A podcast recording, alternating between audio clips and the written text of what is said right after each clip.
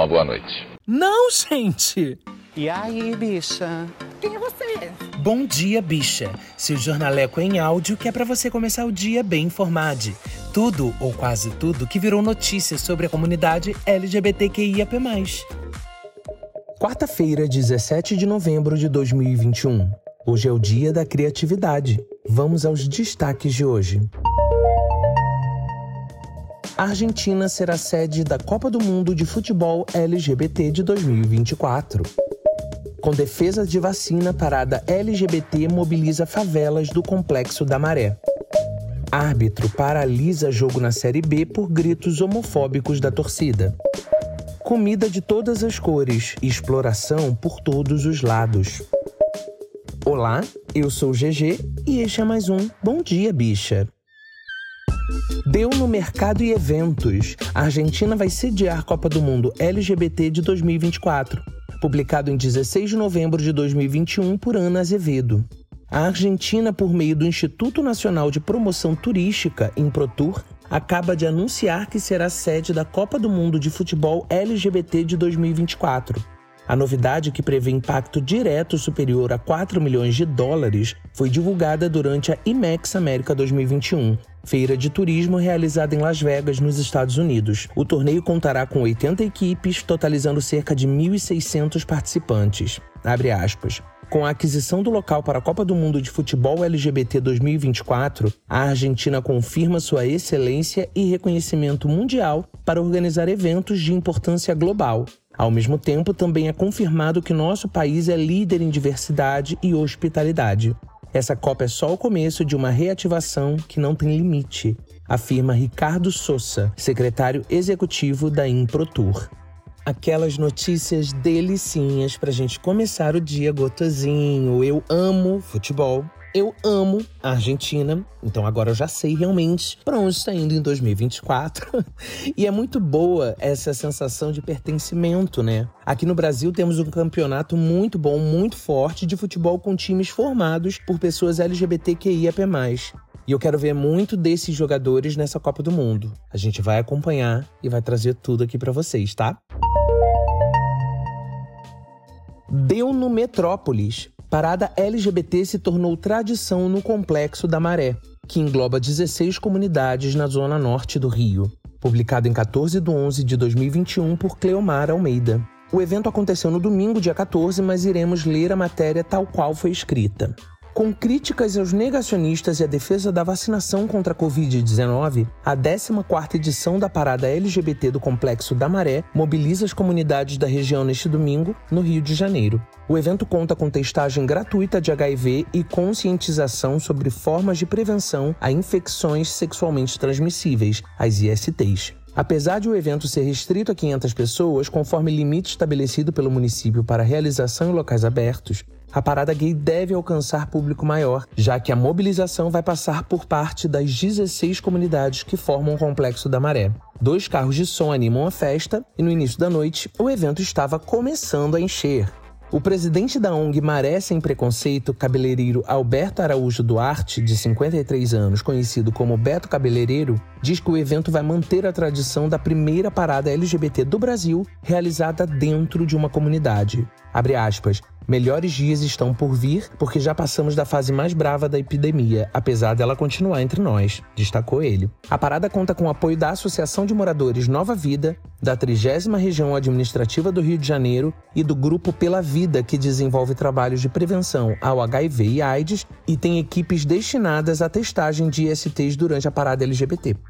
Eu sou carioca, vivo no Rio de Janeiro de verdade da vida real, que é o que fica do lado de cá do Rebouças, nas zonas norte e oeste da cidade. E eu sei que a favela é a maior potência do Rio e do Brasil, né?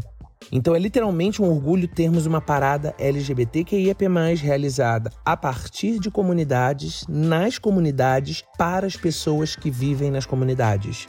E uma organização da favela é fundamental porque certamente alcança as pessoas LGBTQIAP+, que o Estado simplesmente não enxerga. E eu quero conhecer um pouco mais dessa ONG da Maré Sem Preconceito. Deu no Globo Esporte. Árbitro paralisa jogo entre Náutico e Sampaio Corrêa pela Série B por gritos homofóbicos da torcida. Publicado em 15 de novembro de 2021 por redação GE. Náutico e Sampaio Corrêa se enfrentaram em um jogo apenas para cumprimento de tabela pela 36ª rodada da Série B do Campeonato Brasileiro. Mas o momento do jogo chamou a atenção, pelo aspecto negativo.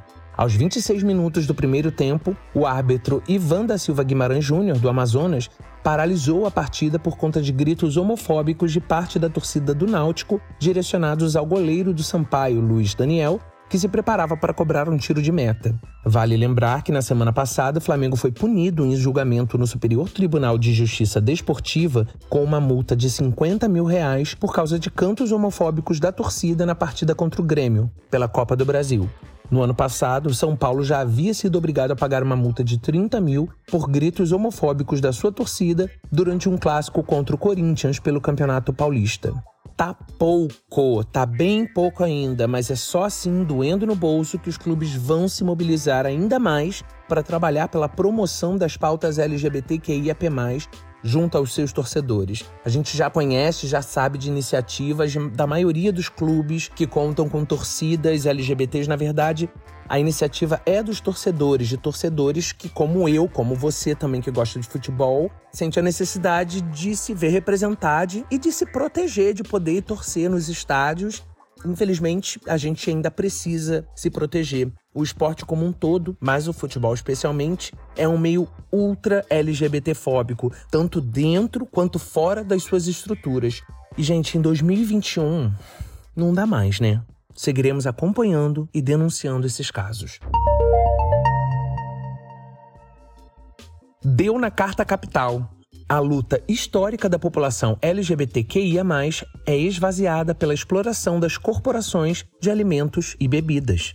Publicado em 16 de novembro de 2021 por Natália Iwasawa, para o Joio e o Trigo, o único projeto brasileiro de jornalismo que investiga exclusivamente a alimentação e suas implicações políticas. Consumir de empresas LGBT-friendly tornou-se uma forma de expressão, um consumo ideológico, como alguns pesquisadores vêm apontando. As cores do arco-íris ultrapassaram as bandeiras e agora pintam com vernizes de respeito, igualdade e inclusão os produtos para quem se identifica com a sigla. O consumo alimentado pelo público LGBTQIA, mais conhecido como Pink Money, ganha cada vez mais espaço no mercado e as instituições financeiras, como a LGBT Capital, têm trabalhado para monetizar essa população crescente. Com sede no Reino Unido, a gestora de capital gera dados sobre esse mercado consumidor, além de assessorar a gestão de investimentos para a própria comunidade e para empresas que desejam consolidar seu perfil dentro da diversidade e inclusão LGBT.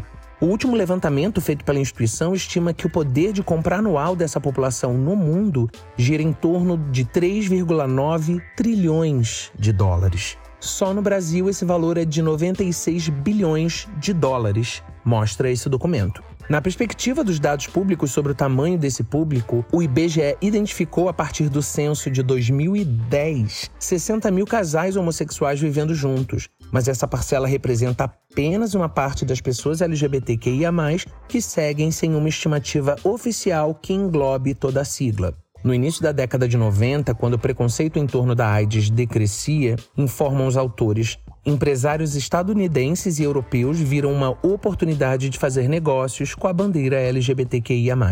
Na seara das corporações de alimentos e bebidas, no entanto, a pauta é mais recente. Que tipo de representatividade importa? Ela por si só muda a realidade? Essas perguntas foram faróis que abriram caminhos para entendermos como e por que a bandeira de uma luta que tem sua organização coletiva marcada por uma insurgência em Nova York virou alvo das corporações de alimentos e bebidas. Do lado oposto ao ativismo das corporações está a luta de quem tem nas mãos os mesmos objetos, mas a partir da perspectiva anticapitalista que não aposta na mudança concreta pelo consumo ou pelas corporações. O coletivo LGBT do Movimento dos Trabalhadores Sem Terra se fundou oficialmente em 2015 e desde então tem pautado discussões com a base dos assentados e acampados. Enquanto os neoliberais querem conservar o capitalismo nessas estruturas fundiárias, nessa estrutura societária, nós que estamos no outro polo, os sem terra, os sem teto, queremos os direitos civis, mas também queremos romper com toda essa estrutura para que, de fato, a gente possa ter a garantia de sobrevivência para que a gente siga existindo, diz Alessandro Mariano do coletivo LGBT do MST em nível nacional. Quanto à representatividade da comunidade LGBTQIA+, nas publicações das corporações, Mariano resume a questão, aspas, essas mesmas indústrias que financiam a parada também financiam deputados conservadores nas assembleias legislativas nos estados e no Congresso. Então é uma questão que, na verdade, não questiona, não altera essa situação de violência, de falta de acesso aos direitos. Isso, para nós, já mostra que não nos serve. E ele acrescenta: a luta LGBT é uma luta de todos, inclusive do conjunto da classe trabalhadora.